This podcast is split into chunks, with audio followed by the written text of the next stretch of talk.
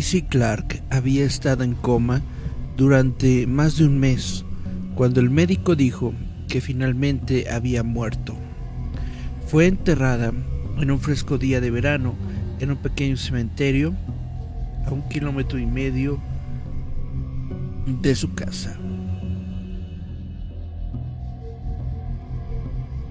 Que siempre descanse en paz, dijo su marido, pero no lo hizo. A última hora de la noche, un ladrón de tumbas con una pala y una linterna comenzó a desenterrarla. Como la tierra seguía estando suelta, luego llegó rápidamente el ataúd y lo abrió. Su presentimiento era cierto. Daisy había sido enterrada portando dos valiosos anillos, un anillo de bodas con un diamante y un anillo con un rubí que brillaba como si estuviera vivo. El ladrón se arrodilló y extendió sus manos dentro del ataúd para arrebatar los anillos, pero estaban totalmente adheridos a los dedos, así que decidió que la única manera de hacerse con ellos era cortando los dedos con un cuchillo. Pero cuando cortó el dedo con la alianza, este comenzó a sangrar y Daisy Clark comenzó a moverse. De repente, ella se sentó. Aterrorizado, el ladrón se puso de pie. Golpeó accidentalmente la linterna y la luz se apagó. Podía oír a Daisy salir de su tumba. Al pasar junto a él en la oscuridad, el ladrón se quedó ahí, congelado de miedo, aferrando el cuchillo con la mano. Cuando a Daisy lo vio, se cubrió con su sudario y le preguntó, ¿Quién eres? Al escuchar hablar al cadáver, el ladrón de tumbas corrió. Daisy se encogió de hombros y siguió caminando y no miró hacia atrás ni una sola vez.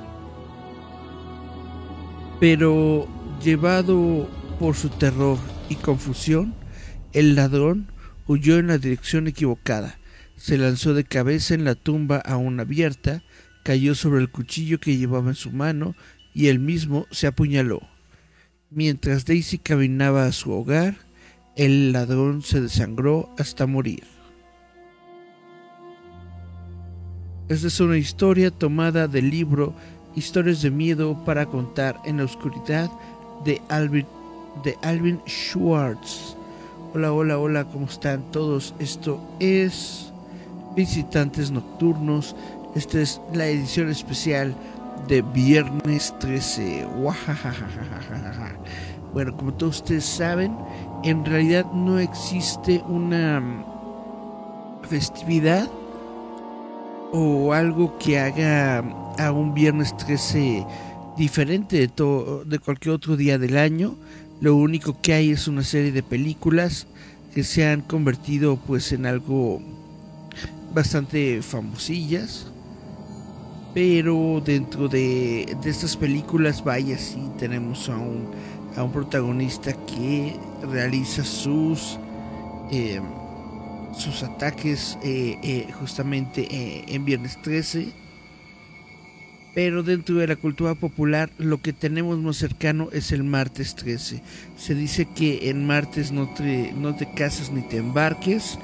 Y bueno, hay algo muy particular sobre el, el, día 13, sea martes 13 o viernes 13, y es que la gente normalmente que hace rituales, ese tipo de cosas eh, para dañar a los demás, normalmente utiliza animalitos y estas cosas para, para sus ritos. Y esto es algo muy malo, entonces siempre nosotros estamos conscientes de esto y los estamos invitando a que no vayan a ustedes a dejar solitos a sus gatos, a sus mascotas, sobre todo si sus animalitos son de color negro, si tienen gatitos negros en sus casas, no los dejen salir esta noche, no los dejen sin supervisión, porque hay gente muy mala que luego toma estos animalitos para sacrificarlos y hacer cosas que, pues, que ni siquiera tienen nada que ver pero pues así está la cuestión, así son a veces los rituales que se realizan durante un viernes 13. Cari Santiago dice gracias, qué buen programa. Ah, caray. Creo que estoy... Sí, estoy en el video equivocado, perdón.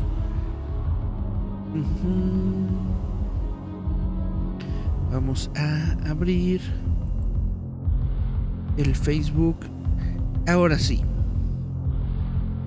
Eh, Cari Santiago dice buenas noches. Francisco Fabián López dice buenas noches, noches Cari. Dice Cari Santiago, hola. Francisco Fabián, según esto el viernes 13 fue maldito por los cruzados. Ah, mira, esta no me lo sabía. Hay, existen muchas, muchas creencias, ¿no? Muchas eh, tradiciones que se atribuyen a los caballeros, a los caballeros cruzados no me, no me se ha visto del viernes 13, eso está bastante interesante. Pero bueno, lo que sí me sabía era lo de los rituales. Les vuelvo a repetir, por favor, mantengan a sus animalitos bien controlados, bien tranquilos y seguros en estos días, porque hay gente muy mala que los utiliza para cosas bastante, bastante gachas. Yasmin Flores López nos dice hola, buenas noches. Sonny Beth Álvarez dice hola, llegué. Hola, hola, hola, hola, hola.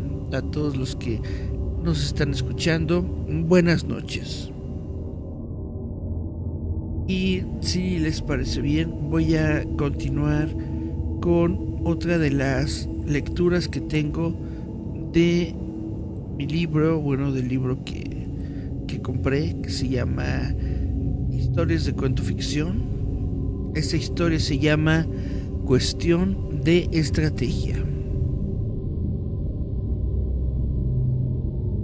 ¿Te conté alguna vez aquello del experimento con los monos? No sé, a lo mejor sí. Me cuentas tantas cosas. Su colega científico se volvió un poco pesado a partir de la segunda cerveza. Sí, aquel experimento donde alojamos a dos grupos de titis de cola roja con genomas distintos en el mismo recinto de investigación. Genomas, titis, a ver, ¿cuántas veces te he dicho que por ser escritor de ciencia ficción no tengo por qué saber palabras extrañas? ¿Un millón? ¿Mil millones? Tío, siempre te lo tengo que explicar todo como si fueras medio imbécil. Los titis son unos simios, la mar de simpáticos muy chulos, cachondísimos, con la ventaja que además se reproducen bastante rápido y no comen ni defecan mucho. Por eso los usamos en el experimento. ja! has dicho defecan. Cagan, tío, son monos, los monos cagan. Mira que eres fino. Pues yo al menos tengo carrera y cultura, no como otros, respondió exaltado. ¿Te lo cuento sí o no? Sí, sí, perdona, sigue. Su amigo se había ofendido. Nunca había extendido, nunca había entendido cómo el medio imbécil de su amigo ganaba tanto escribiendo libros de ciencia ficción mientras él se arrastraba por la vida tirando de becas, ayudas y fondos de la comunidad europea. No tenía que seguir por aquel camino si no quería que se cabreara aún más.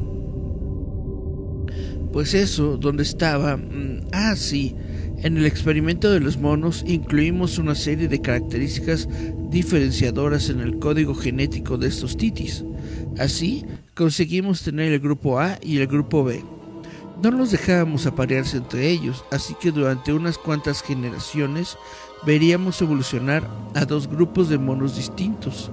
En principio, esto nos permitía ver qué grupo se adaptaba más positivamente a las pruebas diseñadas, al poco de comenzar el experimento ya vimos resultados.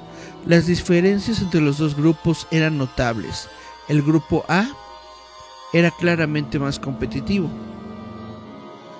O sea, que eran un producto más competitivo. ¿También te dedicas al marketing ahora? Esa boca mía me iba a perder. Mira que tienes la gracia donde yo me sé. No sé cómo puñetas alguien te compra ni un libro. Diciendo competitivo me refiero a que depuntaban siempre en todo lo que hacían. Poníamos pruebas de habilidad con comida y los del grupo A se quedaban con la mejor parte. Escondíamos un juguete y los del B nunca lo encontraban. De tal manera que el grupo B se fue arrinconando. Tenían tenían una especie de vergüenza. Veían a los otros como superiores. No es que los del grupo A fueran supermonos, de hecho, no actuaban de manera diferente a como haría un monito de su raza en cautividad. Lo que les pasaba al grupo B, básicamente, es que no daban ni una ni otra. Y pues pasó el tiempo, la segunda generación, la tercera y así. Así me gusta, dándole emoción. A lo mejor podrías escribir el guion de una película algún día. Eso te lo dejo a ti, que sabes mucho de contar historias. Abreviando, solo te diré que a la quinta generación de monos, estos monos, los del grupo B, se convirtieron en los mayores hijos de puta que hayas visto nunca. En poco tiempo asesinaron a varios miembros del grupo contrario y se hicieron con el control de la situación. Anda, ¿y cómo hicieron eso? Si eran medio inútiles, ¿no? Con algo simple, usando la fuerza física y provocando miedo en el resto. Pero eso lo harán todos los malditos monos cuando se ven en inferioridad. Cosas de la manada, ¿no? Sí, no te voy a decir lo contrario, solo que nunca se vio este comportamiento tan acusado en esta raza, y mucho menos cuando las condiciones ecológicas eran tan favorables. Entiendo. Veo que la historia se pone interesante. Ajá, esto te gusta. Veo que no eres tan tonto como pensaba. Oye, chaval, pon dos cervezas más. El chaval, que era el propietario del bar, ya había entrado en la cuarentena murmuró unos cuantos insultos en voz baja, pues como te iba diciendo, la estrategia era simple. Nosotros los monos B, como no superamos a los A, los de primera división, con juego limpio, cambiamos las reglas del juego y les ganamos. ¿Cómo lo ves? Hombre, en la situación de inferioridad en la que estaban, se vieron obligados a eso, porque está claro que el grupo A estaba mejorando. Y ahora me vas a decir qué genoforma o cómo demonios se diga tenían los monos del grupo A que los hacía tan increíbles? Genoma melón. Se, mejor sería que dijeras que genoma no tenían. ¿Sabes aquello de que la diferencia genética entre chimpancés y humanos es del 0,02%, no? Pues no. Esto se ponía peligroso. Mi amigo estaba apurando ya la tercera cerveza. Ah, pues ahora sí lo sabes. Y la diferencia existente entre los titis y nuestra especie, la humana, es casi del 1%. Así que tomamos ese 1%, le quitamos todo lo relativo a tamaños, colores y varias cosas más y se lo enchufamos a los monos B. Los monos A venían de fábrica, como quien dice, date cuenta que estoy rebajando el nivel intelectual de mi discurso para que puedas entender algo de lo que te digo. Muchas grandes sabiendo de mierda y yo te digo que acabes de una puñeta vez antes de que pierda el interés en lo que me cuentas. Bueno, haré como si no hubiera oído esto último. Básicamente queríamos identificar varios genes todavía no clasificados, concretamente dos. Estos genes estaban en el grupo B de monos y no en el A. Todavía no tenemos claro cuál es cuál, pero ya les hemos puesto mote. ¿Y los motes serán? Los motes son estúpido y malvado. El gen estúpido y el gen malo, venga. Sois bastante infantiles los biólogos, ¿no? Es totalmente cierto. En la realidad hemos descubierto que en el momento en que un simio lleva el gen de la estupidez encima, tiene un 14% más de probabilidades de morir que otro que no. Vaya, que eso no puede ser. ¿Te has preguntado alguna vez por qué los hombres cometen tantas estupideces? Efectivamente, me estaba desarmando. Todavía tenía sobrevalorado por la cabeza la resaca del día anterior. Estuve bebiendo ginebra. Sé que la ginebra me produce una resaca brutal. Y aún así, me clavé media botella. No había mejor prueba que la estupidez humana. Es más, seguro que aquella noche volvería a beber ginebra de nuevo. Entonces digamos que somos estúpidos. ¿Y cuándo actúa el gen malo en la película? Pues ya estaba actuando. Eso es lo único que puedes hacer cuando llevas el lastre y la estupidez. En tu código genético solamente puede ser malo. Eso o desaparecer porque tu ADN no se multiplica, no pasa al siguiente nivel. Es demasiado simple, ¿cómo lo demuestras? Necesitarías datos más fiables de que esto le haya pasado a alguien más que no a un par de que no a un par de monos. Tengo una pequeña hipótesis que no podrá ser verificada hasta que se tenga la tecnología necesaria. Te apuesto lo que quieras a que la mayoría de parientes del Homo sapiens, o sea, nosotros, a los que dejamos atrás evolutivamente hablando, no tenían este gen. Neandertales, habilis, ergaster, todos. O sea, que nos los cargamos. Sí y no. Les engañamos. Nos aprovechamos de ellos o fuimos a fastidiarles. Cuestión de estrategia. Conviene ser malo. La ley Darwin aplicada a seres inteligentes obliga a ser malvado. De todas maneras, esto no explica por qué en los humanos se dan estos dos genes de manera conjunta. Los otros grandes monos no los tienen, al menos no los dos a la vez. Pero eso es un gran descubrimiento, ¿no lo habéis publicado? Sería un Nobel seguro. Comprenderás que los resultados nunca serán concluyentes, ¿verdad? Todo lo que te digo son conjeturas de las que se podrían hablar durante décadas, sin llegar a nada claro. Sí, aunque es una lástima que no se puedan aplicar estos descubrimientos. ¿Y cómo los aplicamos? Sobre todo, ¿para qué? ¿Para crear gente buena? ¿Gente estúpida? ¿O gente malvada?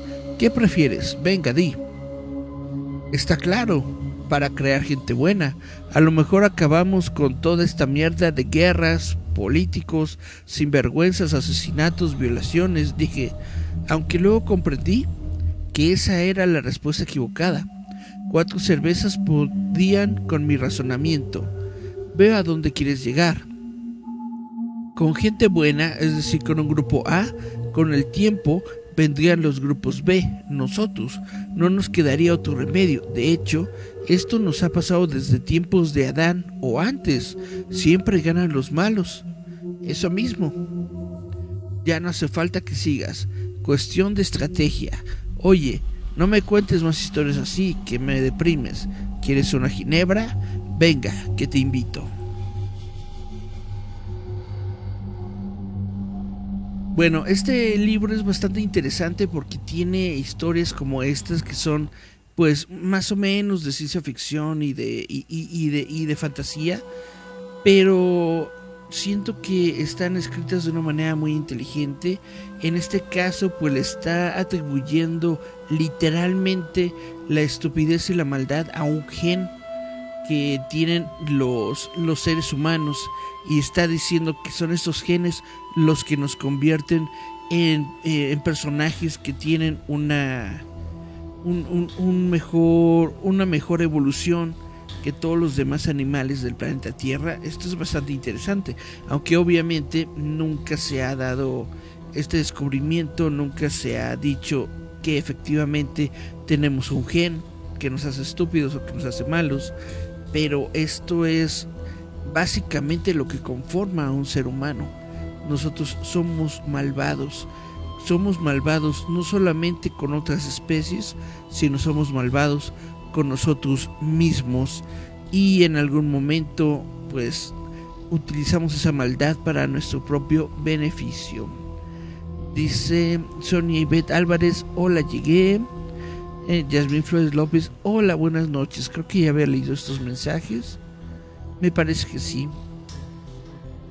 Bueno, eh, ya le sabía pedido en, programas pasados o ya había puesto la alternativa de que si alguna persona tuviera una historia, si quisiera contar algo, si quisiera eh, justamente tener una historia que, que fuera leída o que quisiera leer en este programa, que podían hacerlo. Y el día de hoy tenemos una historia, una leyenda que fue enviada por Miriam Rivas. Ella es maestra secundaria y justamente nos mandó una historia que sucede en la secundaria en donde ella da clases. En la secundaria número 26, ubicada en la calle Rosas Moreno, en la colonia San Rafael, en la Ciudad de México, se cuenta que hace algunos años, no tan lejanos, una alumna cayó desde el último piso de uno de los edificios y falleció. Tiempo después, cuenta el personal de limpieza de aquella secundaria que después de la salida se quedaban como todos los días a limpiar los salones y demás lugares. En una de esas ocasiones, mientras una de las señoras de intendencia limpiaba los pasillos de la planta baja de los edificios, vio pasar a una alumna muy bien vestida, con su uniforme y bien peinada, pero se le hizo raro debido a que a esa hora ya todos los alumnos habían salido, por lo que decidió hablarle y preguntarle por qué seguía ahí. Sin embargo, la alumna no le respondió y siguió caminando. La intendente caminó tras ella, pero al momento de llegar a la esquina del edificio ya no la alcanzó a ver. A partir de este suceso, se volvió casi continuo ver estas apariciones, tanto así que el personal de intendencia tuvo que ir a la dirección y pedir respuesta de ello, preguntando si alguna alumna se quedaba más tiempo después de la salida. Incluso la describieron, pero al parecer no recibieron ninguna respuesta, pues nadie se quedaba después de la salida. Tiempo después uno de los maestros les comentó acerca del accidente que sucedió hace unos años y concluyeron que posiblemente la niña que se les aparece era la niña que se cayó. Desde entonces, una de las encargadas de la limpieza coloca un vaso de agua, flores y un platito de sal en un lugar de la secundaria, intentando ayudar a que el espíritu de la alumna para que descanse. Sin embargo, el pequeño ritual no ha funcionado, pues maestros, así como alumnos, aún han visto a aquella niña merodeando por los pasillos o incluso llegándoles a suceder hechos extraños, como ruidos en las oficinas, que les avientan la puerta o cosas que se llegan a caer. Por lo que cuenta la leyenda que esta niña todavía se aparece aún el día de hoy todas las noches en la secundaria número 26 de la Ciudad de México. Esta es una historia muy bonita y muy interesante. Prácticamente si nosotros nos acordamos de nuestros días de escuela, eh, prácticamente en todas las escuelas de, del país había algo así, ¿no? Se contaba sobre una niña, se contaba sobre alguien que había muerto, se contaba sobre ruidos, sobre cositas que se caían, etcétera. Prácticamente yo podría decir que todos nosotros en todas las escuelas teníamos por lo menos una niña fantasma que habitaba ahí todas las noches. Yo fui a, una escuela de, de puros niños eh, se llama el Colegio México, allá en la colonia Roma. Eh, eh, eran grupos gigantes de cincuenta y tantos niños cada, cada grupo. Cuando yo fui a la, a, la escuela en los años 80, eran grupos solamente de, niños. Ya después me enteré que, que se hizo mixto el, el, colegio, ya permitían la entrada de niñas pero cuando yo fui solamente éramos niños. Y pues sí me llegó a tocar que durante, vaya, durante los seis años de, de, primaria en los que yo estuve en esa escuela, pues se dieron varios casos en los que desafortunadamente, desafortunadamente alguno de los niños falleció y no tardaba mucho en que se corría eh, la noticia o se corría el rumor de que fulanito de tal se aparecía por aquí, de que fulanito de tal fue visto por acá, y decían, ¿cómo es posible? Eh, este niño ya no, pues ya, pues ya no está con nosotros, y se aparecía, etcétera, etcétera. Incluso yo recuerdo que había en una parte que, en donde teníamos una cancha de, de básquetbol, había como una parte de la pared que no estaba como que bien cubierta, es decir, tenía como que la el, el cemento nada más e, echado, no emplastado. Y si te le quedabas viendo, pues sí como que se llegaba a formar la, la, figura de un niño, la figura de una persona que estaba emplastado en la pared. Obviamente esto solamente era un, un, mal acabado de algún, de algún obrero eh, en, algún trabajo que, que, realizó para la escuela, pero esto no, impedí, no impedía que muchos niños pensaran que probablemente en ese rincón de, de la cancha de básquetbol había alguien que había sido eh, enterrado una noche sin que nadie se diera cuenta. Lo, quizá lo mataron, lo pusieron ahí, echaron un poco de concreto encima para que no se notara y se fueron. Y por eso había quedado esa figura como, como rara, como medio deforme que se encontraba en las canchas de básquetbol. Yo supongo que ya no debe existir y si todavía existe pues pues mínimo le debieron haber echado una manita de gato porque en mis tiempos ni siquiera estaba pintado ese ese pedazo de, de, de pared del patio estaba completamente plano no en gris pero bueno, esta es parte de lo que se cuenta en las escuelas, es parte del folclore justamente que uno se lleva y que sigue siendo parte de nosotros aún en pleno siglo XXI.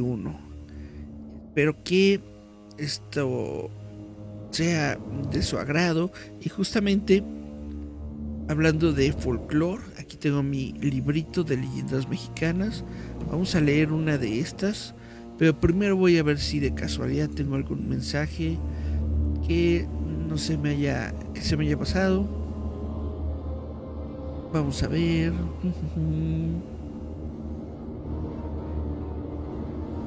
Dice Francisco Fabián, es como un chiste de Futurama, estuvo interesante. Mm, dice Cari Santiago, ojalá encuentre la luz pronto. Y Francisco Fabián dice, en mi trabajo se ve un ingeniero que murió. Así es, esta es, parte de las cosas que se cuentan. También muchas veces cuando se dice precisamente de que hay una, una niña o, algo que se aparece en, en, el lugar donde estamos, es común que se le coloque algo, se le coloca un platito con dulces, se le coloca algo a, manera de ofrenda para que el alma se pueda ir o para que mínimo no, no nos esté haciendo eh, travesuras, ¿no? Mientras estamos por ahí y no nos esté asustando. Dice Francisco Fabián, en Aguascalientes por la Plaza de Toros, en un cementerio muy grande. Eso está, eh, eh, eso también es muy interesante porque justamente muchas partes de la ciudad, pues obviamente en algún momento tuvieron otra otro uso del que se les da eh, eh, en, tiempos modernos. Hay muchas partes, yo me imagino muchos lugares de la ciudad y de varias ciudades de, la República Mexicana en donde precisamente es muy probable que se hayan dado eh, panteones, cementerios, lugares en donde, en donde descansen muertos y pues uno no lo sabe, ¿verdad? No lo sabe y allí anda como, como si nada. Dice Julieta, Eric, detrás de ti hay un niño. Se encuentra a mi derecha. Es el niño Yodita, es el niño Goyito. Y ese, y ese no hace ningún daño. Bueno, les voy a leer de mi libro de leyendas, si les parece bien. Cari Santiago le dio like a nuestro stream. Francisco Fabián le dio like a nuestro stream. Sebastián González también. Muchas gracias, muchas gracias por darle like a, al stream. Perfecto. Déjenme encontrar una leyenda bonita para leer en esta noche.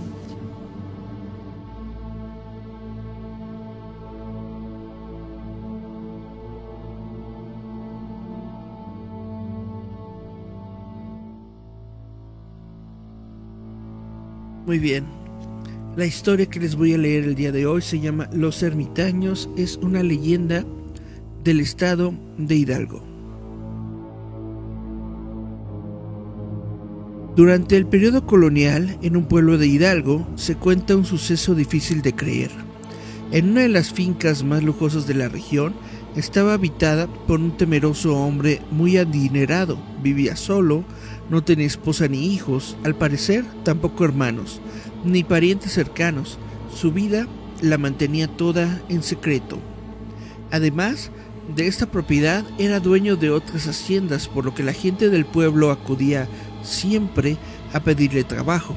Sin embargo, a pesar de poseer una gran fortuna, el pago que les daba a sus trabajadores era muy poco y además de que tenían que soportar su mal carácter y sus malos tratos.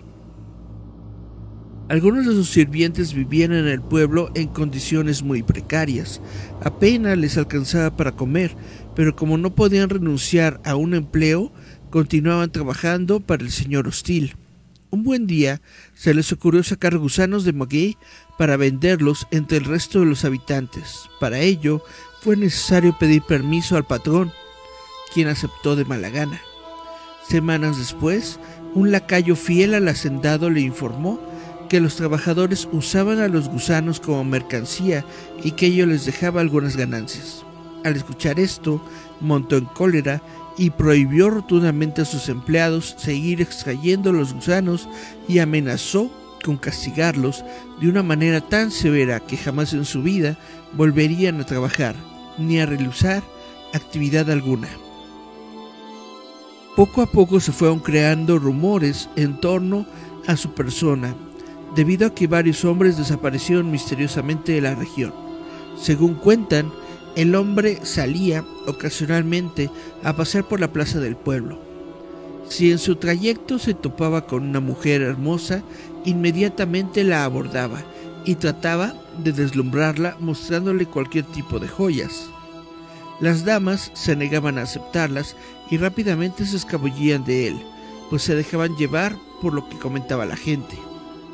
Ante su negativa, muchas de estas bellas mujeres perdieron a sus maridos, pues el hombre adinerado, al enterarse que estaban casadas, ordenaba llevar, ordenaba llevar a los esposos hasta su finca para darles muerte, y para que no quedara huella de los crímenes, los cuerpos eran arrojados a los puercos para ser devorados.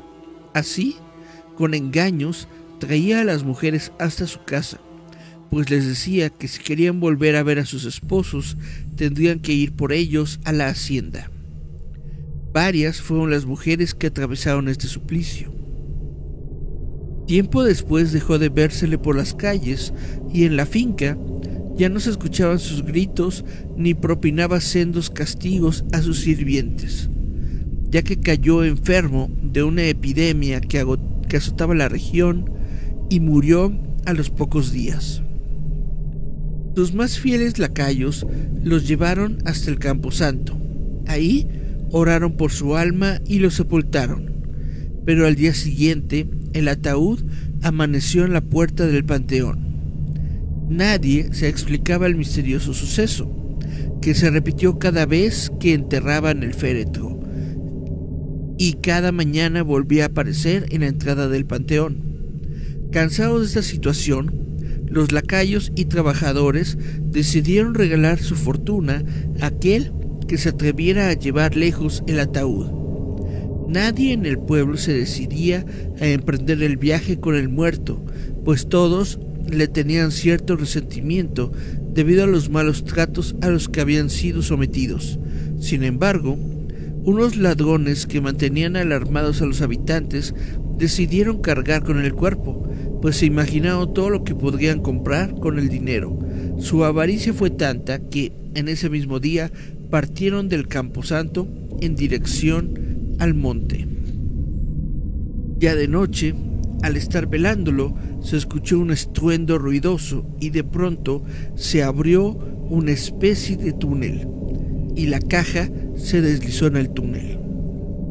Estos señores, por miedo de que algo pudiera pasarles, jamás regresaron. Se quedaron ahí hasta su muerte.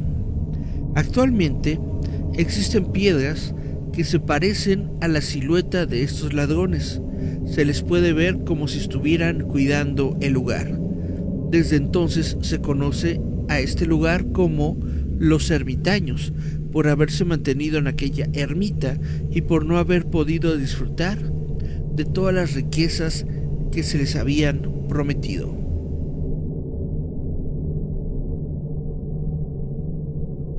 Pues como les había platicado anteriormente, muchas de estas mm, leyendas eh, son, son historias de, del comportamiento, de la moral, de cómo deben actuar las personas.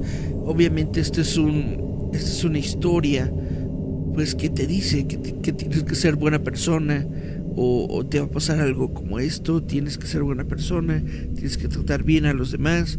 Ya no supimos qué le ocurrió al cuerpo, por qué no se dejaba enterrar bien, por qué aparecía por allá, no supimos por qué estas personas se convirtieron en piedra, etcétera, pero pues todos tuvieron un castigo ejemplar al final del día. Y de esto es de lo que se trata justamente el folclore mexicano José José Caniqueo, Cañuqueo, perdón, le dio like a nuestro stream, muchas gracias. Muchas, muchas gracias a todos los que están aquí, muchas gracias a todos los que nos dan like. Mm, vamos a ver qué más dejaron. Chun chun chun. Tiene orejas de duende, así es. Dice Julieta, ¿cuál espíritu chocarrero mueve cosas? ¿Acaso en Hidalgo pasa algo? Francisco Fabián López Castillo, Castillo dice, también en la plaza de toros se ven duendes y se escuchan los toros que mueren ahí. Ah, pobrecitos, pobrecitos animales. Dice Julieta, era un Eric colonial, exactamente. Era como yo, pero con dinero. Eh, Cari Santiago dice, oye chico, eso es de gangsters. Ajá, era, era un gangster. Y Julieta de nuevo dice, ya cuenta la historia de Pachita o de la cueva del chamaco que está en Chapultepec. Muy bien, te lo, te lo debo para la próxima semana, lo tengo que investigar. Vamos a anotarlo por aquí. Vamos a anotarlo por aquí. Julieta me está pidiendo la historia de Pachita y de la cueva.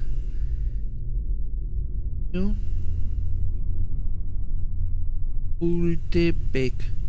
Con todo gusto. Las voy a voy a buscar las historias y las leemos aquí el próximo programa. Claro que sí, con todo gusto. Bueno, esto es lo que tengo yo preparado para el día de hoy. Espero que haya sido de su agrado. Dice Francisco Fabián, la avaricia suele ser más fuerte que ser honesto. Pues sí, desafortunadamente sí es. El dinero mueve todo. Ok, esto es todo lo que tenemos de momento como comentarios. Si les parece bien, vamos a dar por concluido el programa de hoy. Espero que les haya gustado lo que leímos el día de hoy. Leímos una pequeña historia de... Una, pequeña historia de terror y leímos el relato que nos envió Miriam. Que Miriam es, es justamente maestra de escuela y nos envió una historia de su escuela. ñaca, ñaca, ñaca, ñaca. Julieta dice que en Chapultepec hay una cueva en donde hay un jardín y cuentan es la entrada al Mictlán que hubo mucha gente que fue de metiche y como entró no salió los espejuelistas dicen es una curva con muchas bóvedas Órale. Suena bastante bonito e interesante. De hecho, este asunto de las cuevas que se abren y después eh, no vuelven a, abrirse en muchos años o no permiten a las personas salir, es un tema recurrente dentro del folclore mexicano. Hay un montón de leyendas sobre, sobre esto. Hay justamente eh, leyendas que dicen ah, que, que, hay cuevas que se abren en determinado tiempo, hay cuevas que se abren y, tienen tesoros dentro, hay cuevas en donde tú entras y parece que tú sientes que, no ha pasado el tiempo, que no ha pasado nada, y cuando sales de ahí ya fueron 10 eh, años, 15 años, 20 años en el mundo real, y todo esto tiene que ver justamente pues con la la tradición, ¿no? De no estar entrando en lugares donde, donde nadie te dijo que te metieras, justamente sobre todo en todas estas eh, áreas rurales que se encuentran en los alrededores de la ciudad, en las que justamente, pues al menos eh, anteriormente se encontraban varias cuevas, ya hay cada vez menos, menos lugares en donde tú puedes encontrar cuevas aquí en, eh, en los alrededores de la Ciudad de México, pero todavía hay muchos estados que tienen todavía zonas eh, boscosas, zonas con, con bastante pues naturaleza, en donde aún hay bastante cuevas y en donde aún se pueden contar todo este tipo de historias Dice Cari Santiago, excelente programa como siempre. Gracias Cari. Y Julieta, dicen está cerrada, la clausuraron por los curiosos. Es muy probable, sí, que hayan clausurado. De por sí es bastante peligroso que, que uno se meta dentro de una cueva así nada más porque sí. Pues debe ser aún más peligroso si tiene varias curvas y es más peligrosa y tiene varias bóvedas y esto hay, hay nanita. Dice Francisco Fabián López, excelente programa, te felicito, muchas gracias. Y Julieta dice, la de Pachita, es de una señora que operaba con solo un cuchillo de cocina. Ah, cuentan tenía poderes porque quien la vio en acción era capaz de regenerar tejidos y órganos con las manos y que muchos famosos y políticos fueron sus clientes. También dice Fabián, en Palo Alto hay una cueva de Juan Chávez, un bandido de Aguascalientes. Órale. Muy bien, de lo que dice Julieta, creo que creo que sea creo que sea a quién te refieres, es una casa que se encuentra allá justamente en la colonia Roma por la plaza por la Plaza Juárez, en donde se encuentra eh, la, la, estatua de la estatua del David de Miguel Ángel, ¿no?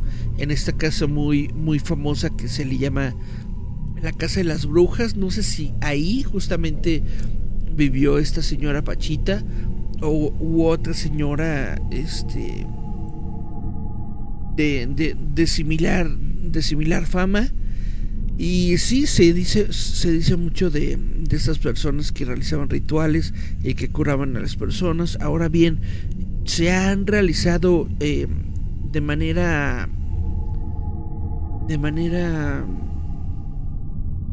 actual, de manera moderna, algunos eh, documentales en donde justamente te hablan sobre todas estas prácticas de cómo los santeros hacían sus, sus rituales, de que se ponían unas se ponían unas tripitas en la mano y entonces este como que decían que escargaba, eh, escarbaban tu cuerpo con un cuchillo justamente y entonces iban sacando de, de lo que tiene escondido en la mano de las tripitas de ahí iban sacando órganos, iban sacando tejidos, iban sacando un montón de cosas. Según esto, pues sacaba todo lo malo de tu cuerpo y luego nada más con un trapito limpiaba y ya no aparecía que estabas completamente cerrado, que nunca te había abierto la panza y pues con esto ya la gente se sentía que había sido que había sido sanada, que había sido curada. Son estas ondas de de, sanación y de ¿cómo se le llama? eh, sugestión, autosugestión, que es bastante interesante, es, eh, es un tema bastante, bastante interesante el de la sugestión, de que cómo es posible de que realmente sin una, sin, sin nada, sin, sin medicamentos, sin una preparación médica, etcétera, etcétera, hay personas que de pronto se ven o se sienten como si estuvieran curadas de cosas que por las que estuvieron afligidos durante meses o años. Eh, dice Julieta, en esa casa de las brujas hay muchas historias, desde que hay duendes hasta poltergeist y en YouTube hay casos documentados donde muestran la gente cómo asustan. Esa, eh, esa casa está cerca de, bueno, justamente como, como yo iba a, la escuela eh, en la colonia Roma, pues está relativamente cerca justamente de, del Colegio México que le estaba contando antes y también de pues la universidad de, la Universidad del Valle de México donde, también fui estudiante.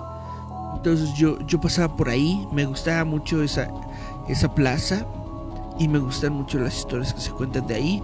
Yo creo que sí me voy a aventar por lo menos un pequeño programa de todas las historias que se cuentan de esa casa. Dice Julieta eso que dices lo mostraron en Nino Canun Achu, pues sí, probablemente sí, porque pues ya, ya tiene bastante tiempo que, que se han dado este tipo de, de respuesta a casos paranormales como el de Pachita. Dice Francisco Fabián, yo tengo miedo porque duermo con Anabel, un poquito.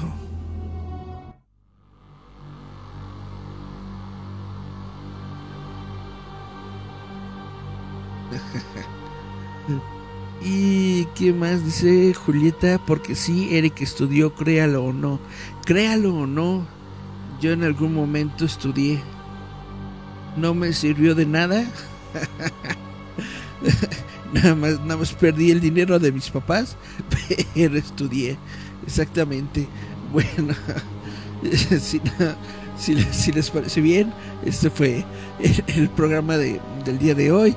En la Roma hay un montón de historias por las casas que ahí continúan, ¿sí? La Roma es uno de nuestros primeros, ¿cómo se llama? Pues de nuestras primeras colonias que, existen en la Ciudad de México, por eso es de los de las que tienen más, más historias y más cultura.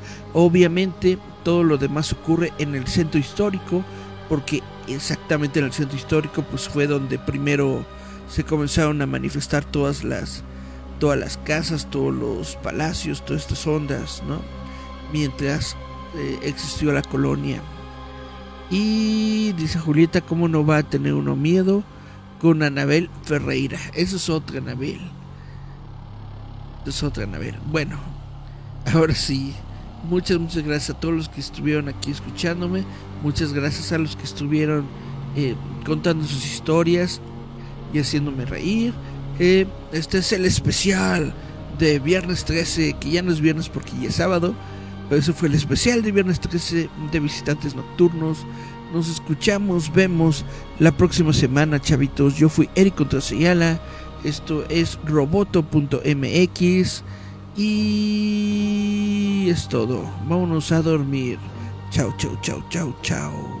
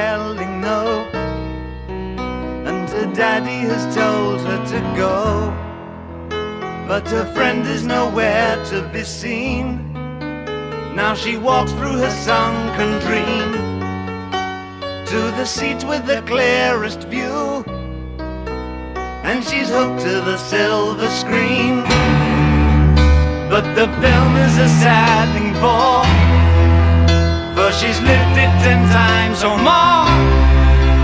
She could spit in the eyes of fools if they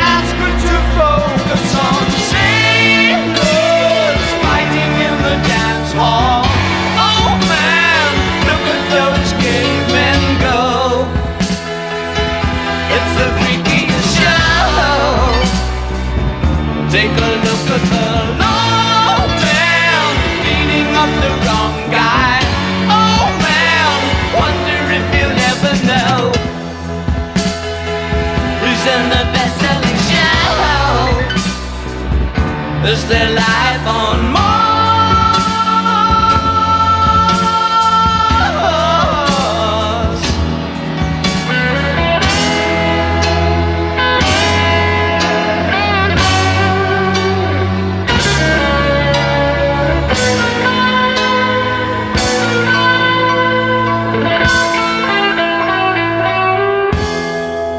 It's on America's tortured brow Mickey Mouse has grown up a cow.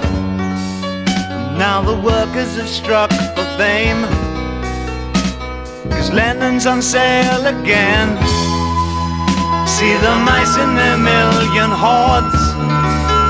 From Ibiza to the Norfolk Broads. Rule Britannia is out of bounds to my mother, my dog, and clowns. But the film is a sad thing bore Cause I wrote it ten times or more. It's about to be written again As I ask you to vote for some sailors Fighting in the dance hall. Oh man, look at those cavemen go. It's a Take a look at the old man beating up the wrong guy. Old man, wonder if you'll ever know. Is in the best-selling show. Is a life on.